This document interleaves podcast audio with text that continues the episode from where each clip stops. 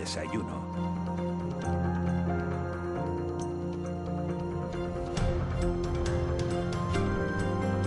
8 y 9 minutos de, de la mañana de este miércoles 16 de junio, tiempo ya de entrevista en de la noche al día.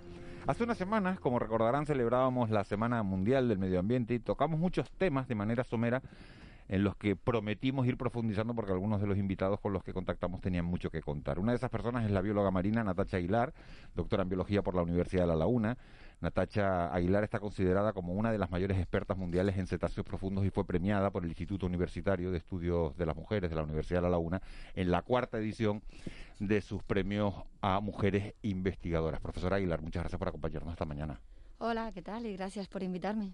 Ahora, al, al, decir, al recordar ese reconocimiento que recibió usted en 2018 como mujer investigadora, me he acordado de, de Ángeles Alvariño, la mujer que da nombre al barco que estos días está siendo utilizado para, para buscar a dos personas en, la, en las profundidades. Ángeles Alvariño fue una, mujer pionera en la, en la investigación marina, trabajó como bióloga del Instituto Oceanográfico de Vigo y fue la primera mujer científica en trabajar a bordo de un barco científico de, de investigación. Después se fue a a California. ¿Ha sido Ángeles Alvariño un ejemplo a seguir para muchas mujeres de su generación?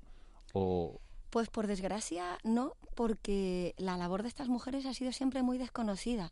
Recientemente el Instituto Español de Oceanografía ha sacado una serie que llama Oceanográficas, en la que reconoce la labor de varias, de una colección de estas mujeres que fueron pioneras en el estudio del plancton, en el estudio de las corrientes marinas, las que descubrieron fosas oceánicas, o como Silvia Er, la dama de las profundidades, que, que está muy relacionada con Canarias, si quieren luego se lo cuento, uh -huh. y que fue la primera mujer que se subió en submarino y ahora mismo sigue en activo y buceando, aunque esté ya jubilada con sus 86 años.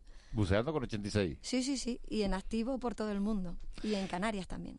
Hace, hace un instante eh, recordaba, eh, profesor Aguilar, que, que hablamos con motivo de la Semana del Medio Ambiente porque la Tele Canaria emitía un documental muy bueno titulado ¿Cuánto vale eh, una ballena? No, no recuerdo el precio exacto que se le ponía en el documental, pero estaba buscando ayer y, y veía que el Fondo Monetario Internacional la, las valora en 2 millones eh, de euros si hubiera que hablar de, de cantidades eh, económicas. ¿Cuántas ballenas hay? ¿Cuántos tipos de, de ballenas hay en Canarias? ¿Cuáles son las más comunes? ¿Y qué tienen nuestras aguas para que, siendo animales eh, pelágicos que se mueven por todos los océanos, acaben recalando aquí? Lo que tiene son eh, muchas cosas y es precisamente eso lo que atrae a los cetáceos. Y es que es un territorio frontera.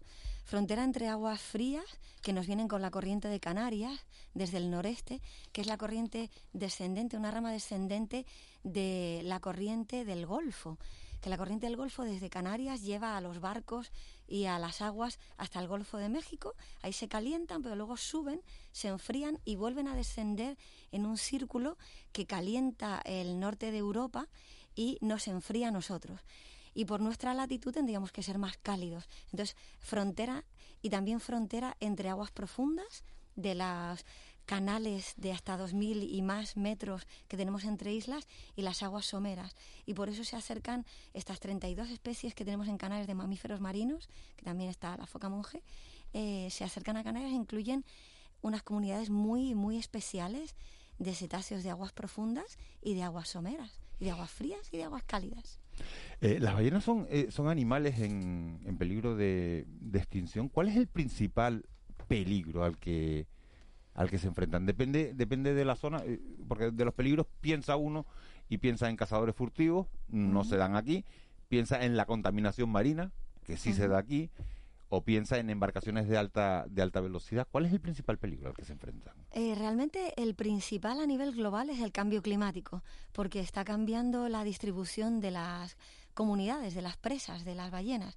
Entonces hay un caso muy concreto, la ballena franca del Atlántico Norte está declarada extinguida extinta en este lado del Atlántico, que apareció una en el Hierro este invierno con la cría y fue un revuelo internacional. Todo el mundo sabía que había habido aquí en el Hierro una cría de ballena franca porque fue un milagro que renació de, y que nos dio un, brote de esperanza de que podían ir aquí. Y está amenazada por las colisiones, es decir, se la cazó en la época de la, de la caza industrial y, se la extinguió en este lado del Atlántico, pero sigue existiendo en el lado americano.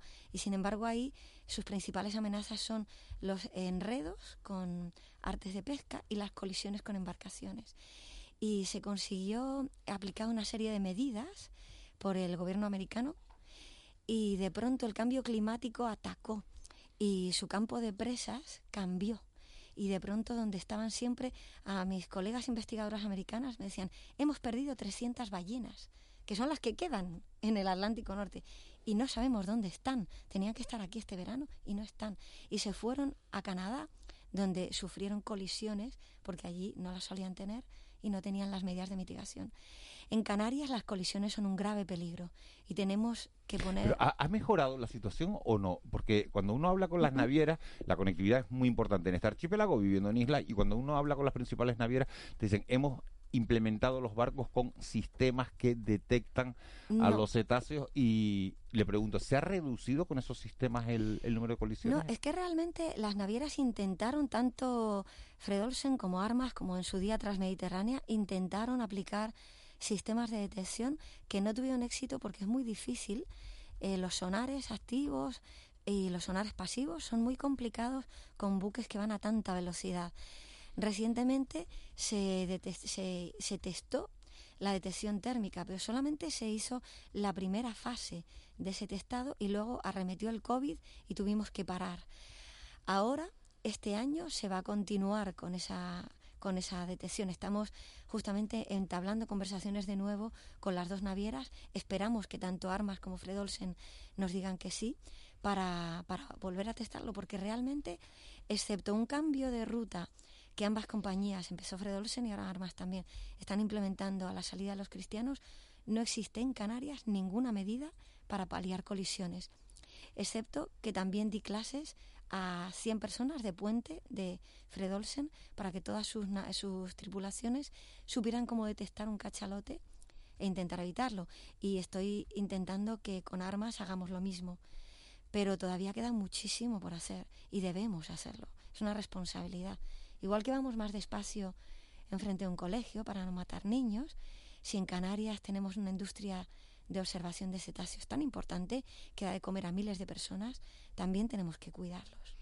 Le iba a preguntar por, por eso también. Eh, uno de los principales eh, actividades de ocio o atractivos turísticos de este archipiélago eh, es bueno que los turistas vienen, les ponen un plato de paella, porque es lo que le ponen, y un vaso de sangría, pero se ponen a ver delfines y se ponen a ver calderones. ¿Este tipo de turismo de avistamiento es sostenible o supone un riesgo para las especies? Las dos cosas. Entonces, por Bien hecho sería sostenible. Exactamente. Entonces, cuando los barcos se acercan de forma respetuosa, cuando la prioridad es el bienestar de los animales y comunicar esto a los turistas, la experiencia es muy didáctica.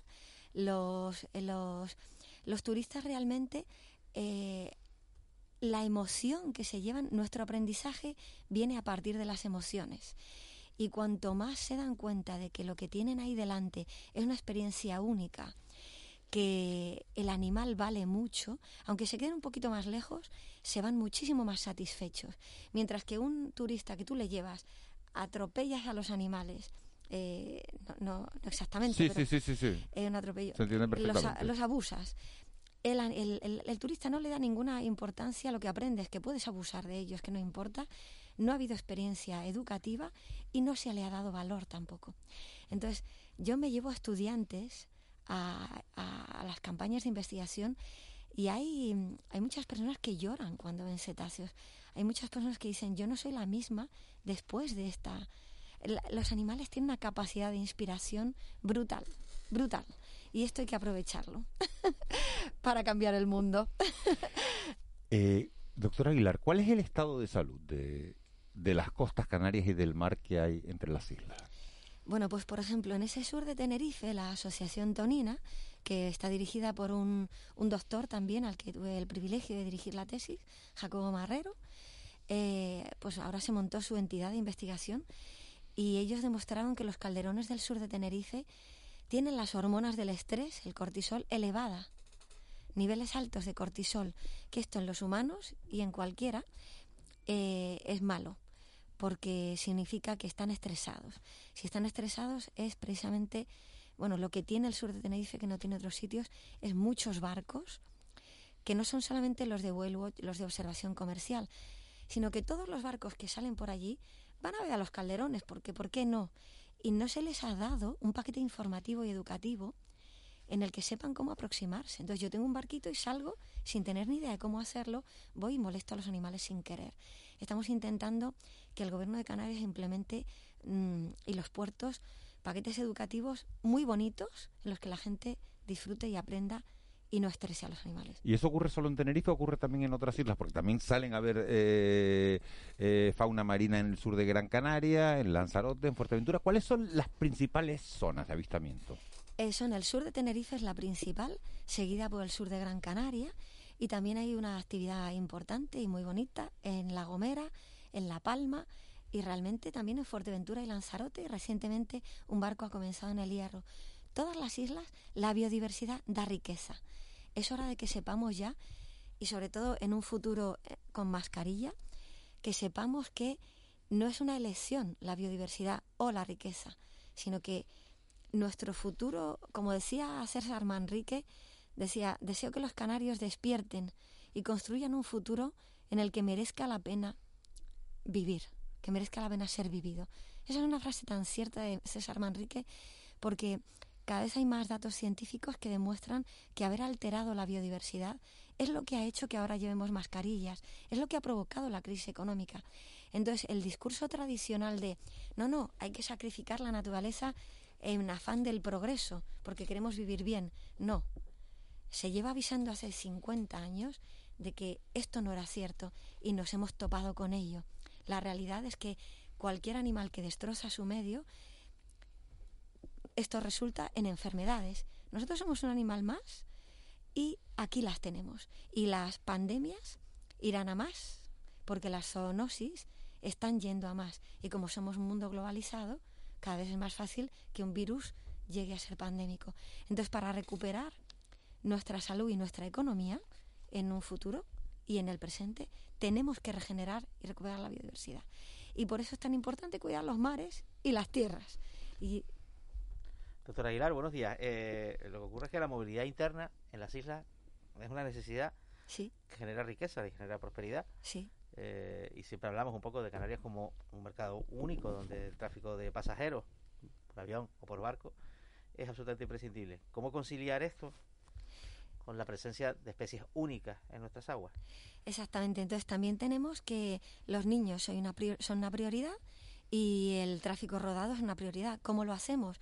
Regulando medidas de velocidad en frente de los colegios. Eh, tenemos que organizar el tráfico para no, que no atropellemos a todo el mundo.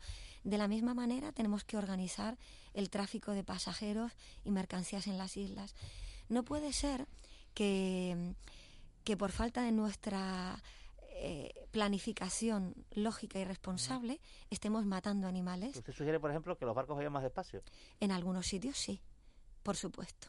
Y también sugiero que se regulen las líneas con un estudio de mercado y de, y de, y de las necesidades del tráfico, de modo que no tengamos dos ferries que salgan medio vacíos a la misma hora sino que tengamos o con media hora de diferencia, sino que tengamos un ferry que salga lleno a esta hora y otro ferry que salga lleno a la siguiente hora, de modo que se prime las necesidades de los pasajeros y se organice el tráfico de modo que las navieras tengan ganancias, porque son empresas a las que queremos cuidar, porque nos dan la, movilidad y queremos agradecérselo, pero que a la vez, y que además estas empresas tienen unos códigos internos de responsabilidad social y no desean matar animales.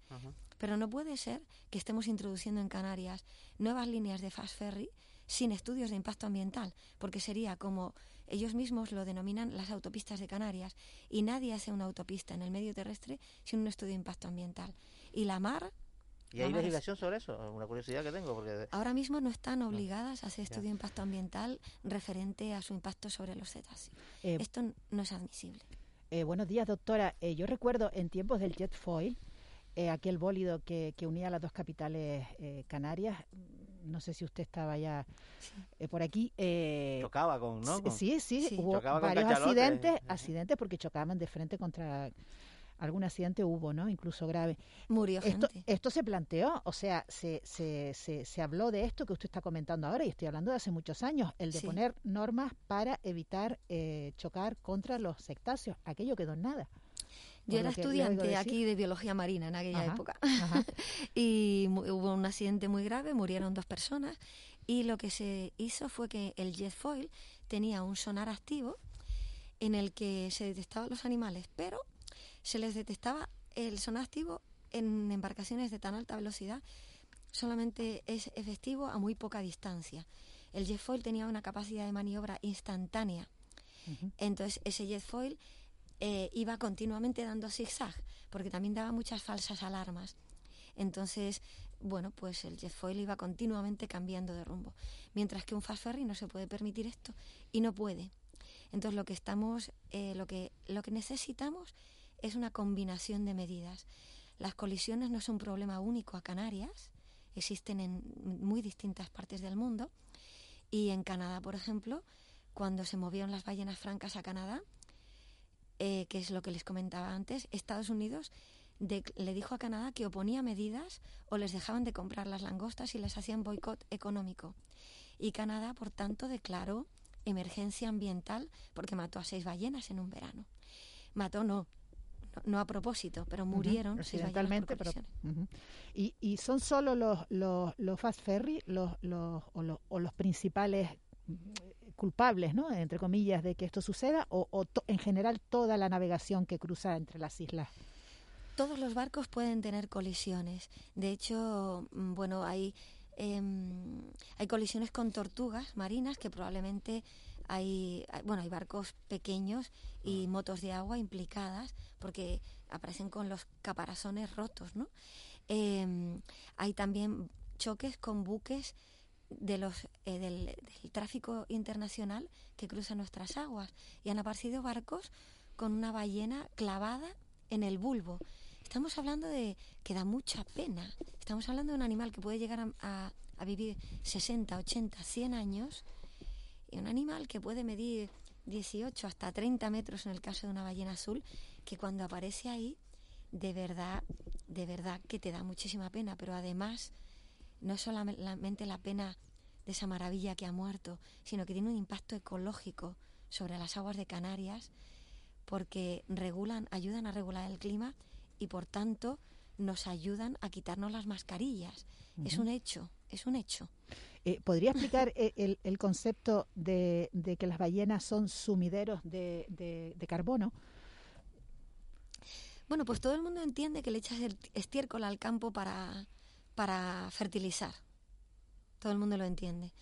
Pues las ballenas son las mayores productoras de estiércol marino. Son esas, o sea, una ballena grande puede pesar 150 toneladas. Entonces, eh, al fertilizar, están aumentando la productividad del plancton. Y el plancton es el pulmón azul del planeta. Genera más oxígeno y absorbe más dióxido de, de carbono que las selvas del Amazonas, que los bosques del mundo.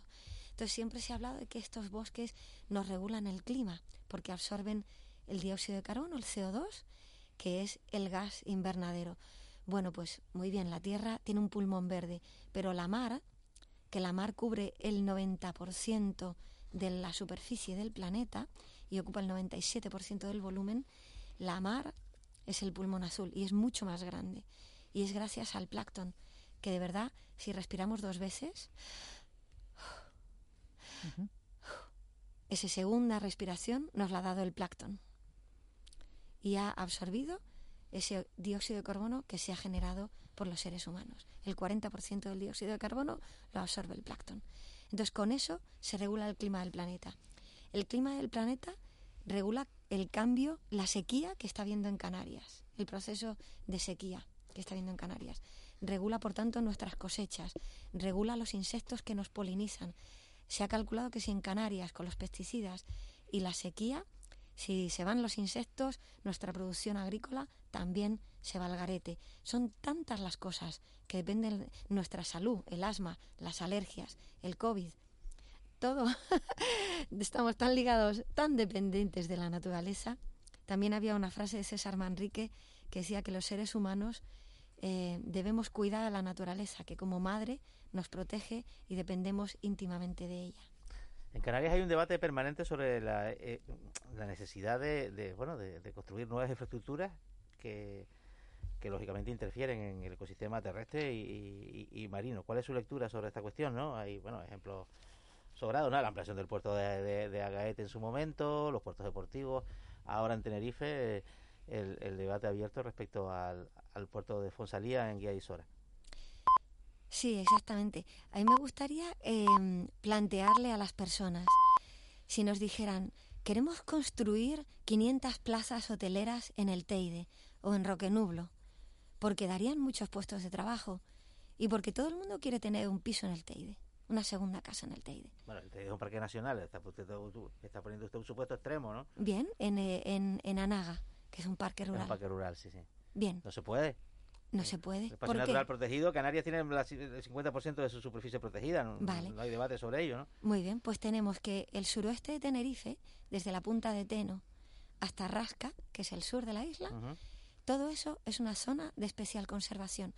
Viene a ser equiparable a un parque rural, es una zona protegida a nivel europeo, es, es parte de la Red Natura 2000 de áreas protegidas europeas. Porque nosotros lo pedimos, además. Porque nosotros, y fue de las primeras de Europa y de España. Esa zona se le dejó un hueco entre Alcalá y Playa San Juan. Ese hueco se llama Fonsalía y se dejó ahí con un objetivo, que era construir ese puerto. Ese puerto está diseñado para 500 más o menos plazas de barcos deportivos y cinco grandes buques. Cinco grandes buques, es decir, cruceros, o, ferries que se quieren mover. básicamente está destinado a sustituir al puerto de los cristianos, que ahora mismo es quien hace la ruta con La Gomera. Exactamente. A sustituir, excepto que no lo sustituye, porque, eh, por ejemplo, el trayecto al Hierro sería más largo desde Fonsalía. No sé si dejarían el puerto al Hierro allí. Y también, si se quitan los ferries, lo previsible es que ese hueco que está ahí se llenara de nuevas plazas deportivas. De modo que además de las 500, 467 que se quieren hacer. Sí, cambiaría la funcionalidad del puerto de los cristianos. Ese es, el decir, que además de esas 500 plazas que se harían en Fonsalía, tendríamos otras muchas que se crearían en, en los cristianos. Estamos hablando de una zona en la que ya, con el tráfico que hay, los calderones se ha demostrado que están estresados. Esos calderones son la segunda actividad turística de Tenerife. Le dan de comer a mucha gente. Familias viven de ello. Es una actividad turística de naturaleza que puede ser sostenible si se regula bien. De modo que estamos atentando contra una actividad económica que ya existe, que está singularizada. Estamos creando 500 nuevas plazas que serían comparables a plazas hoteleras en una zona bordeada de zona protegida. Es igual que construir 500 plazas en el Teide, igual. Pero esa, ¿lo está o no lo está protegida? El, hueco, el hueco de 3 kilómetros cuadrados donde se quiere hacer el puerto no está protegido. Pero todo lo que está a su alrededor sí. Y dígame a dónde van a ir esos puertos. Esos, esos, esos. Y de hecho, el Ministerio de Medio Ambiente ya tiene en su página web que quiere proteger esa zona porque no hay excusas ecológicas por las cuales esa zona quedó excluida de la protección de toda esa franja tenorrasca. De modo que tenemos ahí un agujero. Es como si tú me dices, no, el Teide está protegido, pero yo he dejado sin proteger este kilómetro cuadrado en medio y voy a pasar una carretera por allí. Todo, lo, todo el que fuera allí va a pasar al Teide. Todos los barcos de ese muelle, donde van a ir? A la zona protegida alrededor. Y en esa zona, el Ministerio tiene catalogada, justo donde va el puerto, una zona donde está la tortuga verde que está considerada en peligro crítico de extinción. Hoy es el Día mundial, de la Tortuga Marina. Pues hago una llamada en nombre de la tortuga verde que se puede ver en Fonsalía prácticamente todos los días y desde luego dejaría de estar allí si se construyera ese Estamos llegando a, La verdad que es un placer hablar con, con Natacha Aguilar porque se queda uno eh, absorto oyéndole en, lo que está lo que está contando. Eh, dígame un sitio, eh, profesor Aguilar, donde tendríamos que mirar para copiar su, su modelo de preservación del medio ambiente. ¿Le viene a la mente algún, algún sitio, algún rincón del mundo que diga? Pues, por ejemplo, Nueva Zelanda. Y bueno, mira, en Agaete, en nuestros hermanos de, de la isla de enfrente, la mar oceana que nos une, Nos están oyendo en Agaete, nos están oyendo desde, desde la eh, graciosa. en Agaete se paró la ampliación. ¿Por qué? Porque las personas votaron por un futuro en el que querían vivir. Querían un pueblo don- que, que guardara No, su señora Aguilar, idiosincrasia. lo pararon porque es que el, el muelle de Gaete con los fast ferries ya no es rentable. Ya eh, la- la- el tráfico de pasajeros a, a Gaete eh, está en caída libre. ¿Por qué? Porque porque los viajeros prefieren ir a Las Palmas directamente en un fast ferry. Bueno, No, no solo por la movilización. Yo, Sí. Hubo una movilización, ¿de Pero acuerdo? sí es real que hubo una sí, que sí, movilización que y sí, que, la eso pesó, razón- claro que sí. La razón técnica es que de repente es que invertir en Agaete ahora, que es un poco eh, un asunto creo que interesante, ¿no? La eficiencia Se de la acaba de romper infraestructura. un sueño, ¿eh? no, no, no, no, no, es, la es eficiencia de la infraestructura, o sea, puertos sí o puertos no, puertos que no sirven para ampliaciones de puertos o puertos que no sirven para nada, pues no. es un argumento más porque realmente si fuera completamente eh, si no fuera económicamente viable Fredolsen ya se estaría yendo de allí. Entonces yo creo que probablemente ha descendido la rentabilidad pero no creo que sea inviable porque Fredolsen es una compañía competitiva. Entonces eh, lo que creo es que se unen varias cosas. Que es lo que necesitamos que los empresarios canarios vean que invertir en en, eh, en economía azul sostenible es mejor invertir en proyectos pasados de moda, nacidos hace 70 años, en los que se creía que el único modelo de, des- de desarrollo era desarrollista. Necesitamos ser modernos y un futuro real y actual. Y, gracias por la oportunidad de presentar lo que hemos tenido aquí. Raúl García, buenos días. Muy buenos días.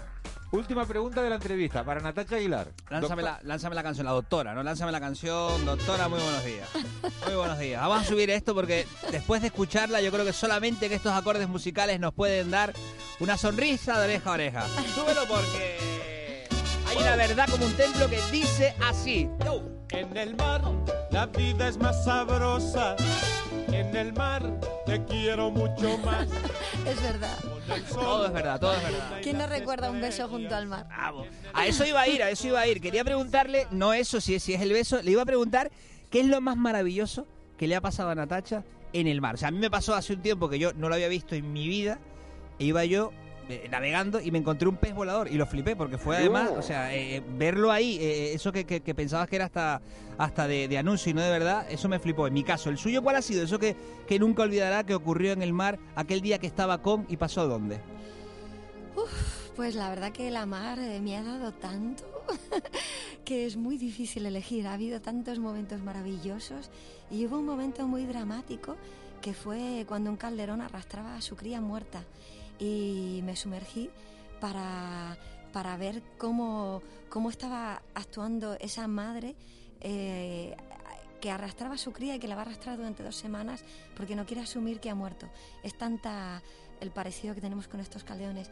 Y esa madre, yo le decía, o sea, es que se lo estaba diciendo, le estaba diciendo, por Dios, déjala, déjala que cuanto antes la dejes, más rápido te vas a quedar preñada otra vez. Y hubo un momento en que la madre me miró y me la dejó delante. Y, y fue como que nos miramos y bueno, hubo ahí una... fue como cuando miras a tu perro, ¿no? Que, y hubo un momento de comunicación animal y esto seguido la volví a coger porque el instinto le puede más. Pero que hubo un momento de, de- de intensa mirada que fue precioso. la ¿Y dónde verdad. pasó Natacha? ¿En qué parte del En el mundo? sur de Tenerife, que es la Aquí. mejor población de calderón de aleta corta, de las mejores del mundo, la mejor de Europa, y es la que atacaría al puerto de Fonsalía, y por eso no lo podemos permitir. Bueno, el mensaje de, de- de recuerdo de ese momento mágico. Miguel, lo puedo preguntar también ante los oyentes, porque con el mar casi que todos tenemos relación ¿Cuál es donde el vivimos. momento más bonito? Eh, ¿Sí? A Natacha, claro, le, le- Nos mira, eh, supera, lo que, nos acaba, supera, lo que claro. acaba- claro, lo que acaba de contar, porque ya tiene eh, un millón de vivencias en, en el mar, ¿no? Lo que acaba de contar es muy muy emocionante, muy emotivo, ¿no? Y hay que, bueno, pues hay que procurar que, que esa vida de, de los animales sea en plena libertad y, y, bueno, y respetándola siempre, ¿no? Nos quedamos con la entrevista. Gracias, Raúl. Nos- Saludos, ahora. ¿Estás recuperado ya? Aquí estoy, no me queda otra. Hay tiempo que perder, ¿eh? Segunda dosis, segunda dosis. Te lo hubieran puesto en el mar, te hubiera dolido menos. No, no, fue un chute de una, la Janssen, la famosa Janssen. O sea que, Pues de mira. tacada, chupito a la noche. Bueno. Natacha Aguilar, doctora en, en biología, muchísimas gracias por haber venido a la radio, muchísimas gracias por haber estado en de la noche al día. Muchísimas gracias por hospedarme. Un saludo. 8 y 38, nos metemos enseguida en tiempo de tertulia, en tiempo de mentidero. De la noche al día, Canarias Radio.